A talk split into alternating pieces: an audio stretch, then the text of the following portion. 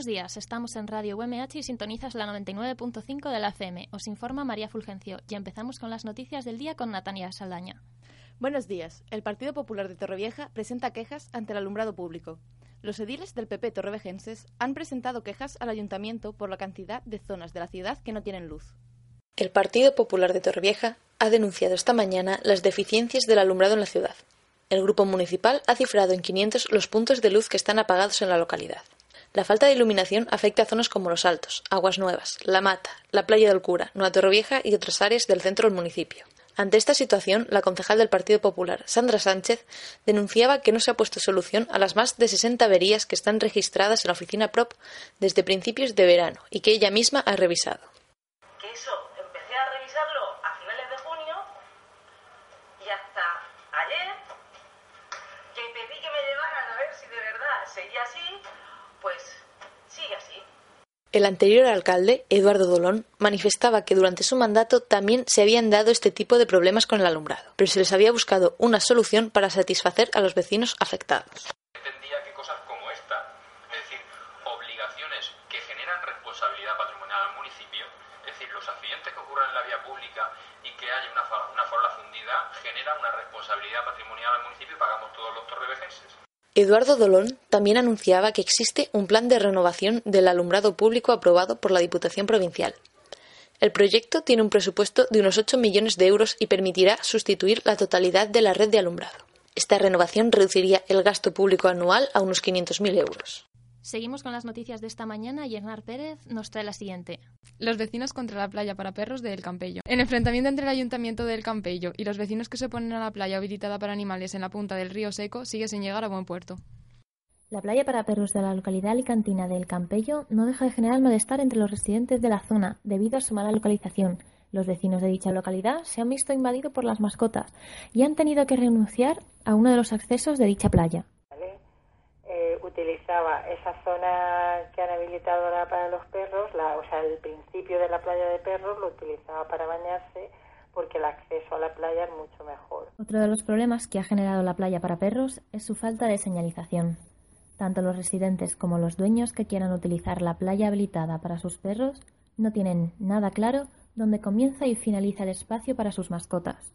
No poner ni un solo cartel, o sea, con, con esta sola medida yo creo que se hubieran ahorrado ya un montón de problemas y desde luego los vecinos lo- nos los hubieran ahorrado. Y es haber señalizado óptimamente Los residentes de la zona se han quejado tanto a la policía como a los mismos propietarios de los perros, ya que estos no respetan la delimitación de la playa para sus mascotas e invaden la de los bañistas.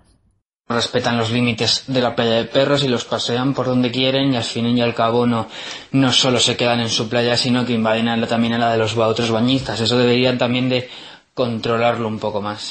Tanto los propietarios de los perros como los residentes de la zona tienen claro que los problemas seguirán agravándose hasta que no se establezca una buena señalización en la playa, donde se deje claro qué zona pertenece a las mascotas y cuál a los bañistas. La ciudad de Torrevieja presenta la Survival Zombie. El sábado 30 de noviembre se celebrará a partir de las 8 de la tarde la Survival Zombie de Torrevieja. Nos lo cuenta Simona Radavichute. La primera edición de Survival Zombies se realiza en Torrevieja el día 31 de octubre, conmemorando el día de Halloween.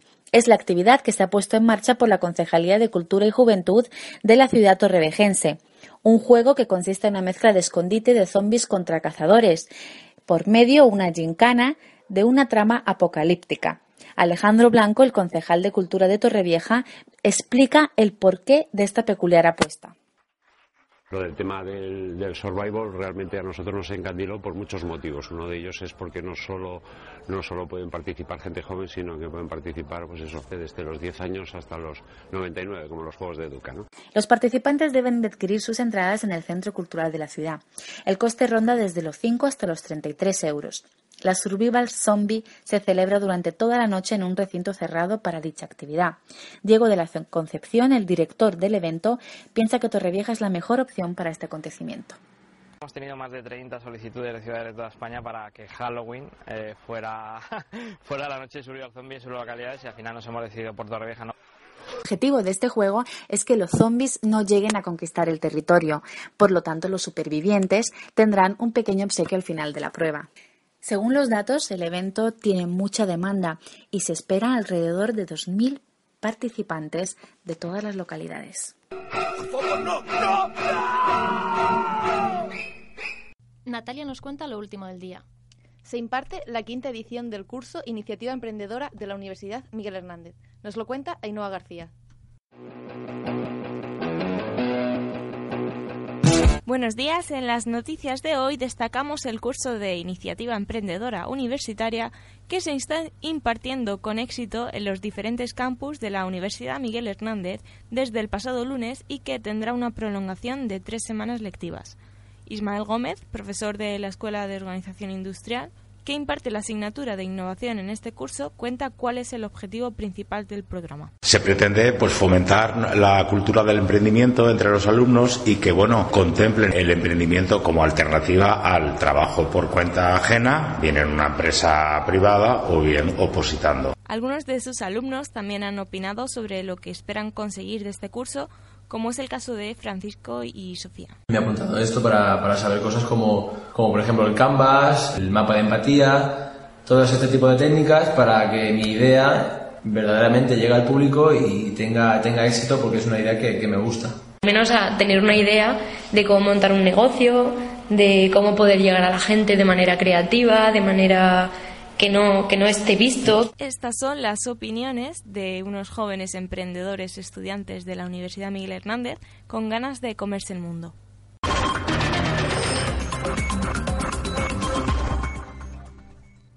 Seguimos en Radio UMH en la 99.5 FM y pasamos a entrevistar a Laura Sinclair, cantautora del grupo de música Rise, y nos lo cuenta Simona Radavichute. Rise es la nueva banda del rock alternativo formado por la vocalista torrevejense Laura Sancler, que asegura que se encuentra en su mejor momento, aunque también reconoce que el mundo de la música es complicado. Es un poco la actitud que quieras exponer afuera la que tenemos un poquito hacia de puertas para adentro. Creo que es importante llevarse bien e irse conociendo, incluso forzar un vínculo más allá de la banda, porque eso luego en el escenario también se, se nota. Laura, con tan solo 24 años, tiene una amplia trayectoria musical. Ha participado en el concurso de voces Factor X de la Comunidad Valenciana, donde resultó ganadora. Asegura que el mayor premio es la experiencia y el aprendizaje. Realmente, en un concurso de talentos te expones a muchas críticas. Algunas te pueden gustar y algunas no, pero desde luego lo que no puedes negar es que estás rodeada de gente que es tanto o más talentosa que tú. Y eso es lo que creo que me hace sentir completa. La vocalista desvela que tiene varios proyectos futuros con su banda y en breves anunciarán la fecha de su primer concierto.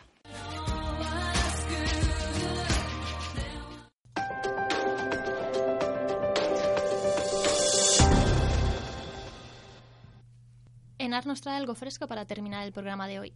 Llegados a la recta final, nos trasladamos al mismísimo África para contarles algo cultural y nuevo en lo que está apostando la Universidad Miguel Hernández de Elche. Nos lo cuenta Innova García.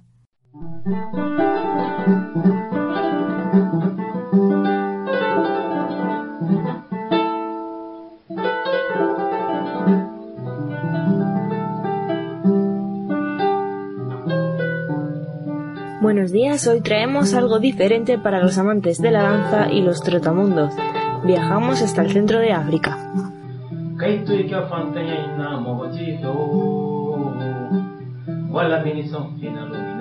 En la danza africana es que se baila básicamente moviéndolo todo, se baila descalzo, sintiendo la tierra, en una posición eh, muy ancestral, muy en cuclillas, sin llegar a agacharte del todo, pero no se baila recto. Y luego lo mueves todo. Hay una coordinación de brazos, cabeza, pies, todo está coordinado. Y todo pues sigue una, una línea en, base a la, a la, música y al ritmo que se esté, que esté en ese momento.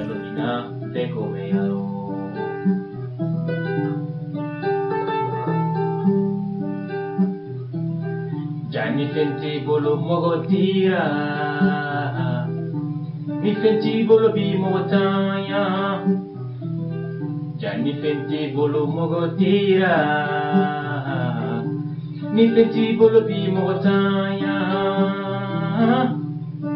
Estefanía Córdoba es bailarina y coreógrafa de danza africana desde hace más de cuatro años, motivada por los hábitos del entorno familiar. Viene de mi tía hace muchos años viajaba y sigue haciéndolo a África, entonces nos daba talleres aquí en Alicante, hace 20 años ya, y me gustó muchísimo lo que en aquel entonces yo no, no lo tenía claro, era estudiante, en fin, esas cosas que nos pasan a los jóvenes, y bueno, poco a poco fui haciendo pues con otra gente, con otros profesores, hasta que un día ya me lancé a irme a África y desde entonces ya no lo he dejado. Es también responsable de que esta modalidad se imparta entre las actividades dirigidas de la Universidad Miguel Hernández de Elche. Dije, voy a ver el proyecto este si puede funcionar en la, en la universidad, ya que veo que hay danza del vientre, salsa y tal. Digo, bueno, pues otra disciplina más y encima nueva, ¿no? Que hay poca gente que lo conoce, pero, pero pienso que puede ser algo bonito y bueno que conozca otra gente. Se establece así una nueva disciplina entre la comunidad universitaria que más que una costumbre propia del país es un estilo de vida.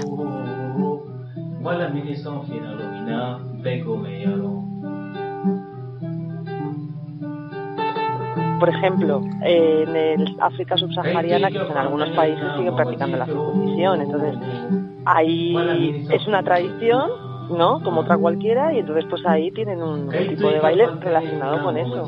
O cuando las niñas ya dejan de ser niñas y son mujeres, también hay un tipo de baile y todo está un poco relacionado con la vida cotidiana del día a día.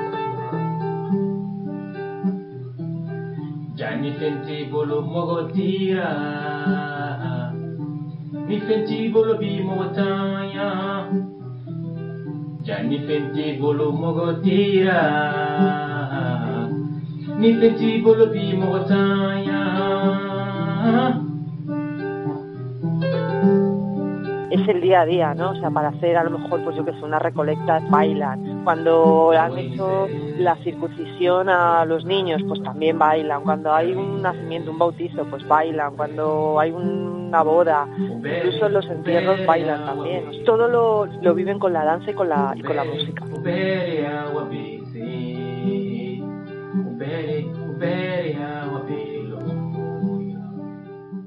Esto es todo por hoy. Hasta mañana y que pasen un buen día.